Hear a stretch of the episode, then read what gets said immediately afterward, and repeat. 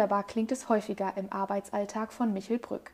Herr Brück spielt nicht nur schon fast sein ganzes Leben lang Gitarre, sondern er baut sie auch. Als Zupfinstrumentenmacher beglückt der 56-jährige Kunden aus der ganzen Welt mit seinen handgefertigten klassischen Akustikgitarren. Wir sind heute zu Gast in seiner Werkstatt in Biebertal. Die Werkstatt hat eine gemütliche Atmosphäre, knarrende Holzfußboden und überall sind offene Regale an den Wänden und Fotos zu sehen. Hallo, Herr Brück. Hallo. Herr Brück, muss man so schön Gitarre spielen können wie Sie, um Zupfinstrumentenmacher werden zu können?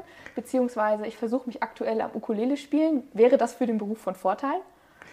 Wenn man das Instrument spielen kann, was man baut, das ist immer von Vorteil weil es natürlich auch wichtig ist, dass man selber äh, ein Urteil darüber fällen kann, wie die klangliche Qualität des Instrumentes denn ist, das man dann hergestellt hat. Zupfinstrumentenmacher können sich auf zwei Fachrichtungen spezialisieren, und zwar einmal auf Gitarren und auch auf Hafen. Aber mal ganz allgemein, was macht man als Zupfinstrumentenmacher? Zunächst mal baut man Zupfinstrumente, wobei der Begriff Zupfinstrument eigentlich auch schon ein bisschen irreführend ist, weil man, wenn man äh, es zum Beispiel bei der klassischen Gitarre sieht, es eigentlich kein Zupfen ist, sondern man gleitet eigentlich eher über die Seite, ähm, wenn man in einer klassischen Technik spielt. Sie haben sich ja auf Gitarren spezialisiert. Wie sieht denn Ihr Arbeitsalltag aus und was haben Sie da genau für Aufgaben? Der ist sehr vielschichtig. Das äh, Natürlich baue ich hier die Gitarren. Das heißt, äh, ich versuche so viel Zeit wie möglich mit dem Bau der Instrumente zu verbringen und das beginnt mit äh, dem Aufschneiden von Bohlen oder ähm, Abschnitten aus, aus der Fichte, also Fichtenkanteln, Quartiere, die aufgeschnitten werden, zu decken und geht dann hin bis zu ganz feinen Arbeiten und Lackierarbeiten äh, bis das Instrument sozusagen fertig ist. Das ist das, was ich eigentlich am liebsten mache und äh, was, äh, wenn es gut läuft, den Großteil meines Arbeitsalltags ausmacht. Daneben ist es natürlich wichtig und ist auch ein wichtiger Teil die Kommunikation. Das heißt, ich muss natürlich mit den Leuten sprechen, die die Instrumente bekommen, und äh, es ist mittlerweile auch kein unerheblicher Teil, wenn die Gitarren Deutschland oder insbesondere Europa verlassen, müssen die Gitarren exportiert werden. Das heißt, müssen Exportpapiere fertig gemacht werden. Und Buchhaltung und alles, was so dazugehört, es ist sehr umfangreich. Und gerade jetzt auch bei der Korrespondenz, das läuft ja das allermeiste in Englisch, ist es so, dass ich äh, das natürlich ganz gut hinbekomme, aber ich brauche ein bisschen länger als für einen deutschen Text, ist ja ganz klar. Insbesondere, wenn mein Kunden irgendwas erklären muss oder Fragen gestellt werden. Sie haben ja gerade schon angedeutet, dass Ihre Kunden ja aus der ganzen Welt letztendlich kommen. Was sind das denn für Menschen, die sich so ein besonderes Instrument leisten? Also wer sind Ihre Kunden genau? In erster Linie sind es professionelle Gitarristinnen und Gitarristen. Das sind Leute, die äh, das an der Hochschule studieren oder an der Hochschule lehren und damit äh, ihren Beruf bestreiten. Dann gibt es eine Gruppe von Leuten, die das sozusagen auf hohem Niveau hobbymäßig betreiben. Also Liebhaber von Gitarre, die unter Umständen auch sehr gute Spieler sind, aber das als Hobby machen. Und dann gibt es noch Sammler, also Leute, die sich kleine Sammlungen anlegen von Instrumenten und dann sich eine Gitarre kaufen. Das würde ich so sagen, sind im, im Großen und Ganzen meine Kunden. Und aus welchen Ländern kommen die beispielsweise? Das reicht von Amerika, Kanada, Spanien, Italien, Frankreich, Deutschland, England oder Großbritannien, China, Japan ja, also es geht wirklich fast in die ganze Welt. Welche Materialien verwenden Sie denn für diese besonderen Gitarren? Für die Decken, die ganz maßgeblich sind für den Klang der Gitarre, verwende ich Fichte oder Zeder. Also Fichte, das ist Alpenfichte, die ähm, ich dann selber in die, äh, in die Bergregionen fahre, die Stämme aussuche, die werden dann dort vor Ort geschlagen dann gibt es die Möglichkeit, dass äh, man unten eine 80 cm lange Rolle abschneidet, Man darf sich das, die Qualität dann nochmal anschauen, Messungen machen und äh, dann kann man entscheiden, ob man den Stamm kaufen möchte oder nicht. Bei der Zeder ist es so, dass ich da versuche, ein möglichst äh, Material zu bekommen, was möglichst wenig verarbeitet ist.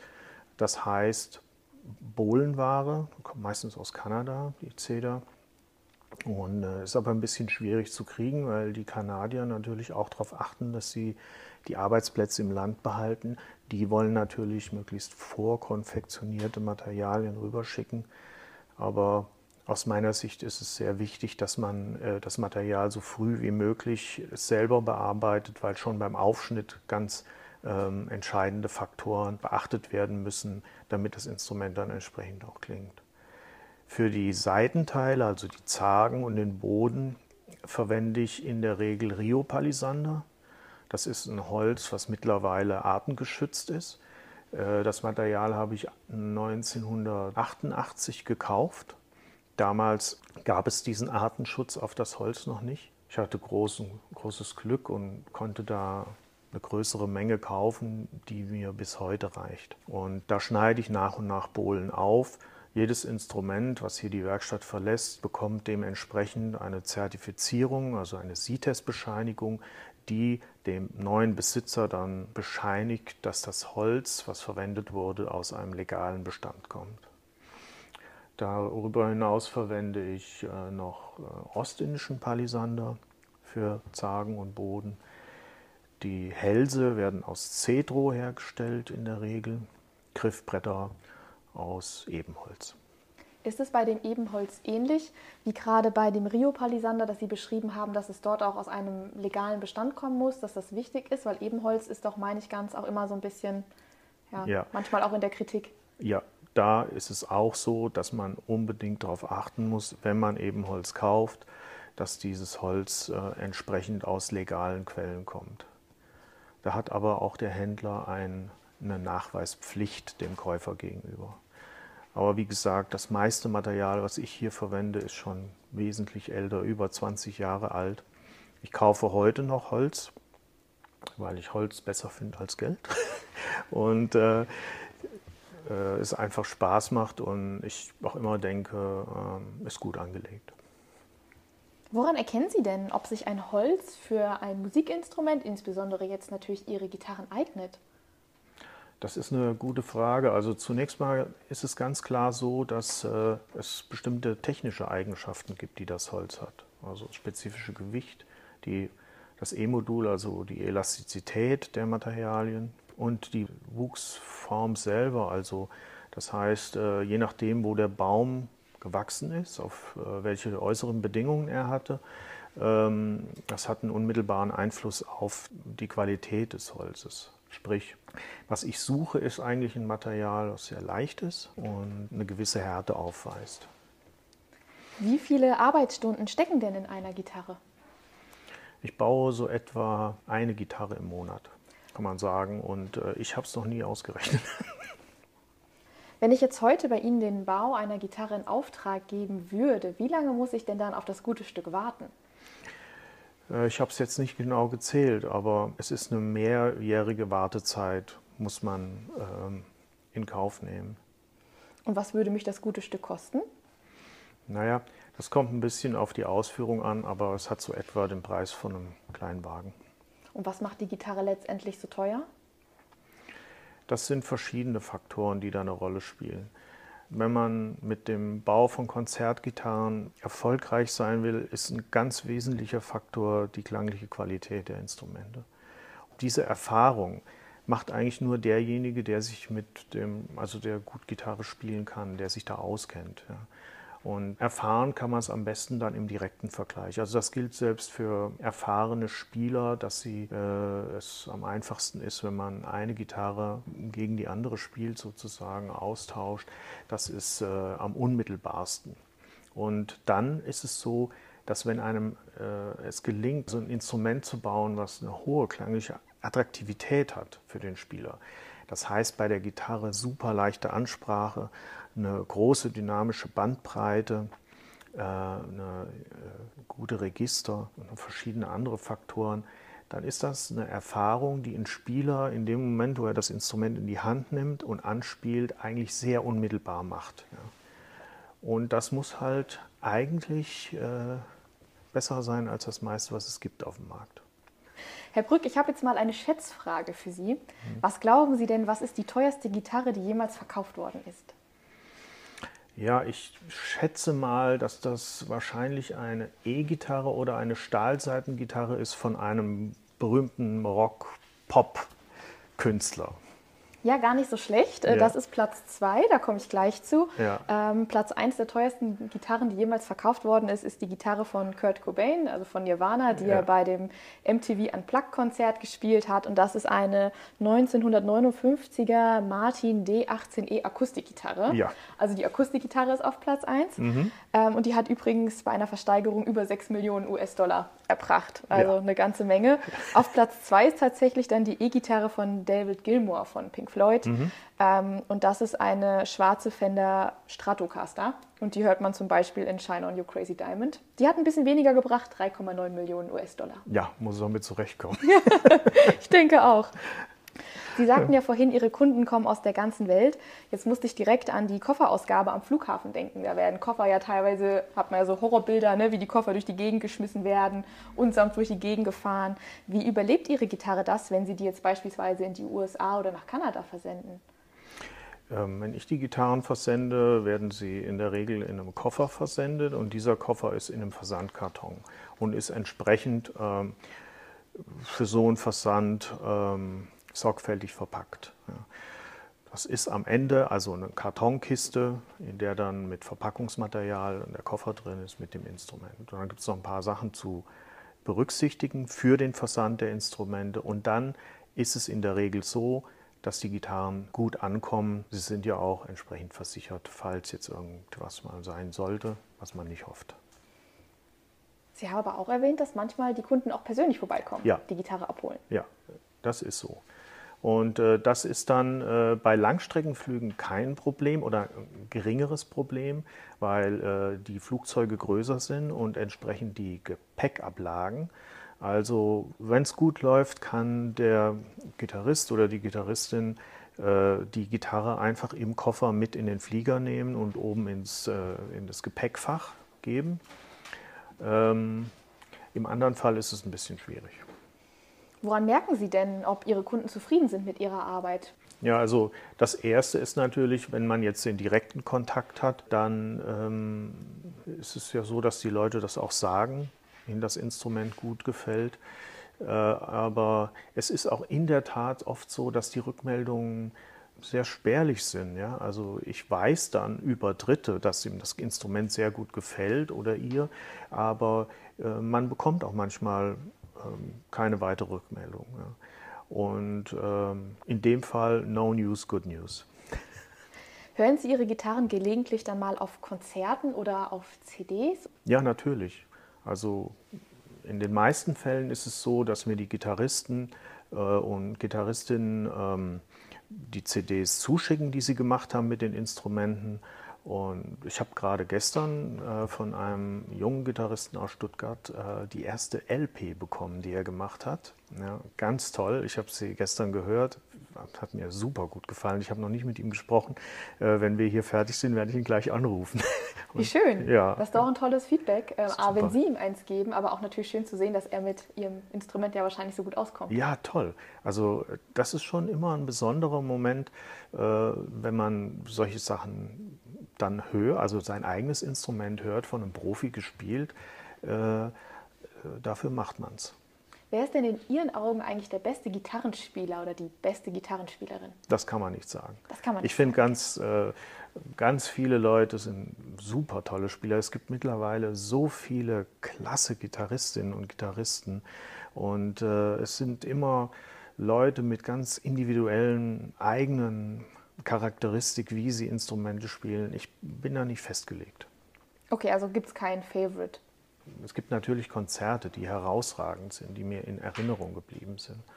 Und äh, dazu gehört ein Konzert von Soran Dugic, ja, was ich damals in Aschaffenburg gehört habe. Muss irgendwie Anfang der Nullerjahre gewesen sein. Aber es gibt auch weitere Konzerte, die ich in Erinnerung habe, die ganz toll waren. Man muss aber in viele Konzerte gehen und es gibt dann so ein paar Momente und dafür geht man dann. Und das ist aber auch immer von verschiedensten Faktoren abhängig. Wie viele Gitarren braucht denn so ein professioneller Gitarrenspieler eigentlich im Laufe seiner Karriere? Das ist auch äh, sehr individuell. Es gibt Gitarristen und Gitarristinnen, die ein Instrument spielen und vielleicht von dem Gitarrenbauer sich dann noch ein zweites kaufen, aber eigentlich immer bei diesem einen Instrument bleiben. Und es gibt ähm, andere Spielerinnen, die ähm, regelmäßig wechseln. Herr Brück, wie sind Sie denn eigentlich in Ihrem Handwerk gelandet? Übers Spielen. Also ich habe als junger Mensch angefangen, Gitarre zu spielen. Meine Mutter hatte eine Wandergitarre, die hing bei uns immer an der Wand. Und dann war mal ein Freund da gewesen, der konnte ein paar Akkorde spielen und die hat er mir gezeigt. Und dann äh, habe ich angefangen, Gitarre zu spielen, von da an. Und habe dann. Wie ich, alt waren Sie da? Da war ich vielleicht 15 oder so. Und habe natürlich erstmal Liedbegleitung gemacht. Dann habe ich, glaube ein Jahr oder zwei Jahre Unterricht gehabt bei einem Studenten von meinem Vater und dann in Gießen an der Uni bei dem damaligen Lehrbeauftragten für Gitarre und dann später nochmal am Konservatorium in Frankfurt. Und wo haben Sie dann Ihre Ausbildung gemacht? Also Sie haben Gitarre gespielt und es hat Sie so beeindruckt, dass Sie sich dazu entschlossen haben, ja. zu erlernen, wie man Gitarren baut, oder? Genau, und dann wurde halt irgendwann entschieden, dass es, äh, ich ein neues Instrument bekomme.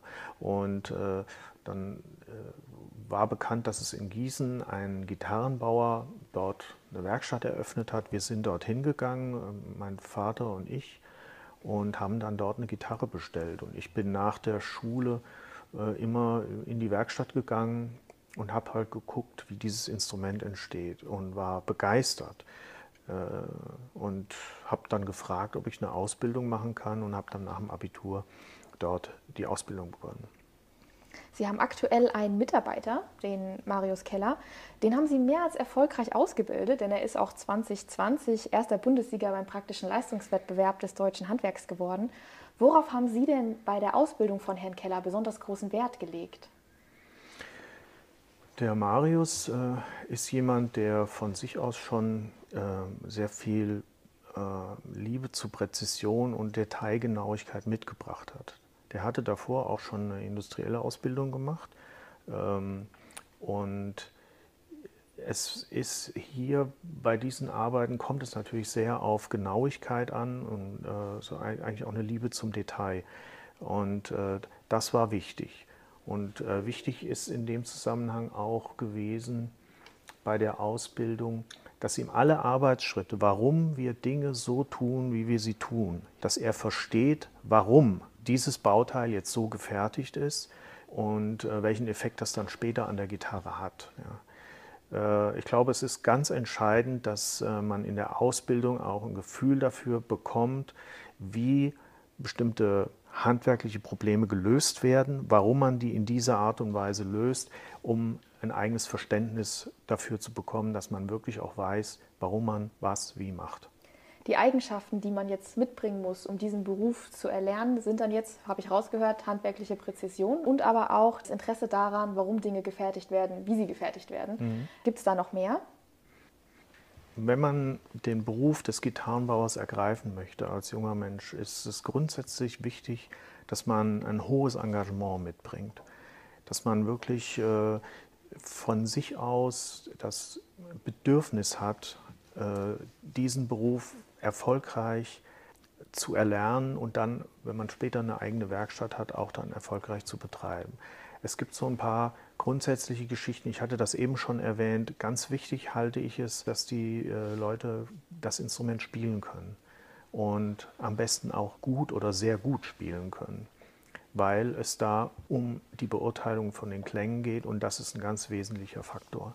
Es ist nicht unbedingt zwingend nötig, man kann auch so eine Gitarre bauen, aber die Gitarre ist ein Musikinstrument und letztlich ist die Qualität des Musikinstruments definiert sich über den Klang. Das ist ein wichtiger Faktor. Sie sollten am besten auch Englisch sprechen können, weil der Markt sich äh, internationalisiert hat. Dass man da die Verkaufsprozesse und Erklärungen, wie man, äh, naja, alles, das ganze Korrespondenz mit den Kunden, dass man das auch auf Englisch äh, führen kann. Ja. Und wie lange dauert die Ausbildung? Drei Jahre. Und was braucht man dafür für einen Schulabschluss? Das ist jetzt eine gute Frage. Realschulabschluss oder Hauptschule geht theoretisch wohl auch. Ja. Aber Abitur würde auch funktionieren. Ja. Wenn ich jetzt die Ausbildung bei Ihnen hier machen würde, wo wäre denn dann meine Berufsschule, zu der ich müsste? Die Berufsschule bei den Ländern äh, in der alten, also bei den alten Ländern ist in Mittenwald. Mittenwald ist wo? In Bayern. Und was verdienen die Lehrlinge während der Ausbildung? Die Lehrlinge verdienen während der Ausbildung im ersten Jahr 450 Euro, im zweiten Jahr 620 und dann 720 im dritten. Wie sieht es denn mit den Verdienstmöglichkeiten aus, wenn man ausgelernt hat? Die Verdienstmöglichkeiten äh, sind eigentlich ganz gut, wobei ich auch ganz ehrlich sagen muss, dass ich mh, hier mit dem Marius natürlich eine individuelle Lösung habe äh, und ich ehrlich gesagt gar nicht weiß, wie jetzt beispielsweise die Verdienste in der Manufaktur sind. Ja. Spielt das Thema Nachhaltigkeit in Ihrem Beruf eine wichtige Rolle? Zunehmend, natürlich. Ja. Und nachhaltig ist ja eigentlich erstmal, zumindest ist das mein Verständnis davon, möglichst wenig zu konsumieren. Also das heißt, wenn man sich eine hochwertige Gitarre kauft, dann äh, ist das natürlich eine Geschichte, die über Jahre trägt, eigentlich ein Leben lang. Ja. Und äh, das ist eine Form, für mich eine Form von Nachhaltigkeit. Ja. Choose well, buy less. Hatten Sie in Ihrem Arbeitsalltag eigentlich mal eine Situation, an die Sie sich gerne mal wieder zurückerinnern? Viele. Ich schätze es sehr, mit dem Marius zusammenzuarbeiten. Ähm, und das ist, was mir im Grunde genommen äh, wenn wir hier zusammen äh, arbeiten, immer ein gutes Gefühl gibt. Und auch grundsätzlich die, ähm, die Möglichkeit, dass äh, ich diesen Beruf ausüben kann und dass dann am Ende diese Instrumente bei rauskommen, wenn die Gitarren klanglich gut sind, das ist schon äh, eine große Befriedigung, die ich daraus ziehe. Also das hat was. Und wenn das von anderen auch noch geschätzt wird, und darüber hinaus erfolgreich ist, ist das natürlich toll. Was ist für Sie denn die Besonderheit an Ihrem Handwerk? Die Besonderheit besteht darin, dass äh, im Gitarrenbau äh, es eine künstlerische Komponente gibt und die bezieht sich jetzt in meinem Fall auf die klangliche Ausgestaltung, weil das im Grunde genommen ein Interpretationsraum ist. Jedes Instrument klingt natürlich irgendwie aber wenn man an den Klängen arbeitet, bewegt man sich letztlich auch äh, in einem luftleeren Raum und muss eigentlich ein Statement abgeben. Also man muss eine eigene Interpretation, eine, eine klare Aussage dazu treffen, wie man selbst die Gitarre versteht und was man äh, in seinem Instrument ausdrücken will mit dem, wie das Instrument klingt. Lohnt es sich deswegen auch, diesen Beruf zu ergreifen, weil man eben auch so ein bisschen individuellen Spielraum hat, dass man quasi eine eigene Richtung einschlagen kann? Ist das einer der Gründe, warum es sich lohnt, Zupfinstrumentenmacher zu werden? Ja, das kann man schon sagen. Aber ich glaube auch, dass es äh, heutzutage äh, für junge Leute, die das, diesen Beruf ergreifen wollen, sicherlich auch schwierig ist. Und äh, wie ich es schon erwähnt habe, eine Menge Engagement erfordert. Aber ich glaube, wenn jemand das wirklich machen möchte und leidenschaftlich Gitarre spielt und äh, sich für diesen Beruf interessiert oder gar brennt, dann sollte er es unbedingt probieren.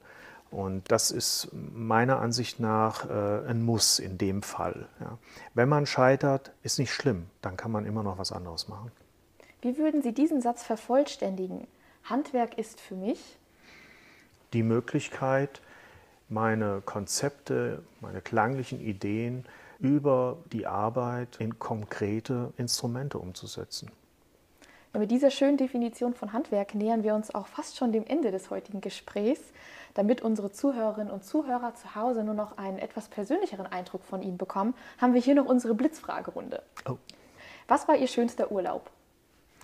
Mein schönster Urlaub, das waren eigentlich die Urlaube, mit meiner Familie in Schweden äh, im Haus. Das haben wir viele Jahre lang gemacht und sind dort mit den Kindern hingefahren. Welche Musik hören Sie beim Autofahren?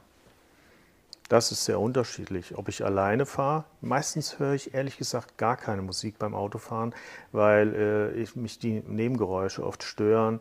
Ähm, wenn wir zusammenfahren mit meiner Frau, dann ganz klar Pop-Rock. Ja. wenn ich alleine fahre, klassische Musik höre ich hier in der Werkstatt gerne, mhm. beim Autofahren auch nicht gerne, weil auch zu viel Nebengeräusch. Was war die beste Entscheidung, die Sie beruflich je getroffen haben? Gitarrenbauer zu werden.